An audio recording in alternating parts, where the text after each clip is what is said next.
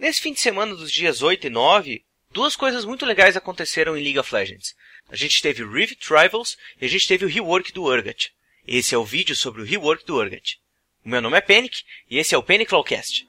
O Urgot sempre foi um tipo de piada mórbida no LoL, na real, assim. Um ADC com um conceito completamente diferente, de tanque e ADC. Seu design também não ajudava muito, parecia mal acabado e feio. E eu não falo feio do tipo intimidador, mas feio, tipo feio, assim. Do tipo o primeiro Rise ou York antigo. As cores destoavam, em especial com o rework do Summoner's Rift no final. E essa imagem dele reforça ainda mais a piada, inclusive com a ideia de skin Guardião Estelar para ele. Um dos reworks mais esperados chegou. O Urgot sofreu rework. E tem vários e vários vídeos falando sobre as habilidades dele e o que se espera como itens, gameplay, etc. Mas não é sobre isso que a gente vai falar nesse vídeo. Nesse vídeo, a gente vai falar sobre o Champion Design dele. A gente vai fazer uma análise de qual que é a ideia que a Riot quer transmitir com esse personagem. Não foi falado muito sobre a história dele ainda. E segundo a linha da Riot, em breve ela deve lançar um quadrinho ou um conto que explique melhor o que aconteceu com o Urgot. O que foi revelado no lançamento é que ele era um dos líderes de Noxus quando foi traído pelo Swain e mandado para morrer em Minas Inzon, que ele já era alguém obcecado pela força e que agora ressurge com um desejo de vingança contra as lideranças tanto de Noxus como de Zon. Vale lembrar que o Swain é o combatente estrategista de Noxus e também um baita de um filho da puta. Muita treta, tem muita treta envolvendo o Swain.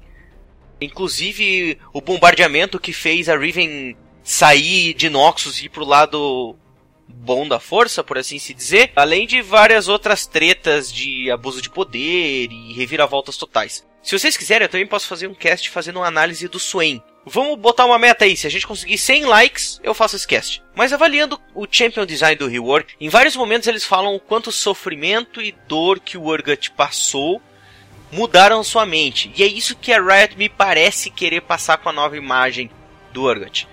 Seu kit e sua aparência refletem o desespero que esse personagem quer causar nos inimigos. E a dor, toda a dor que ele sentiu e como ele quer tentar usar isso como força nas palavras dele. A dor que ele descobriu como sendo um novo tipo de força. O design do corpo destroçado, com membros trocados, braço direito por uma metralhadora, seus membros inferiores por apêndices articulados, especificamente seis, em comparação com os quatro anteriores.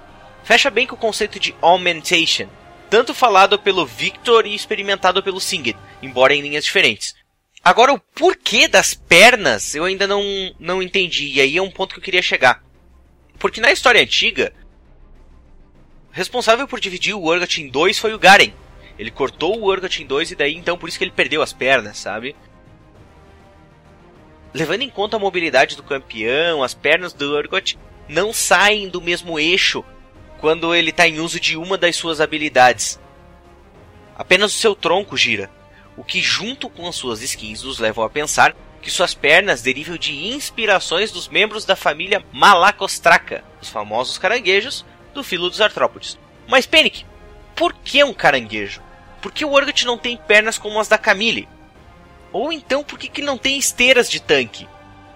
Talvez o que vocês não saibam é que crustáceos não sentem dor, ou pelo menos era isso que se achava quando o campeão foi criado em 2010. Porque em 2013, quando Robert Elwood, um pesquisador de comportamento animal em Belfast, publicou um artigo na Nature, esse artigo demonstrou que pode ser que lagostas, caranguejos e outros crustáceos sintam dor.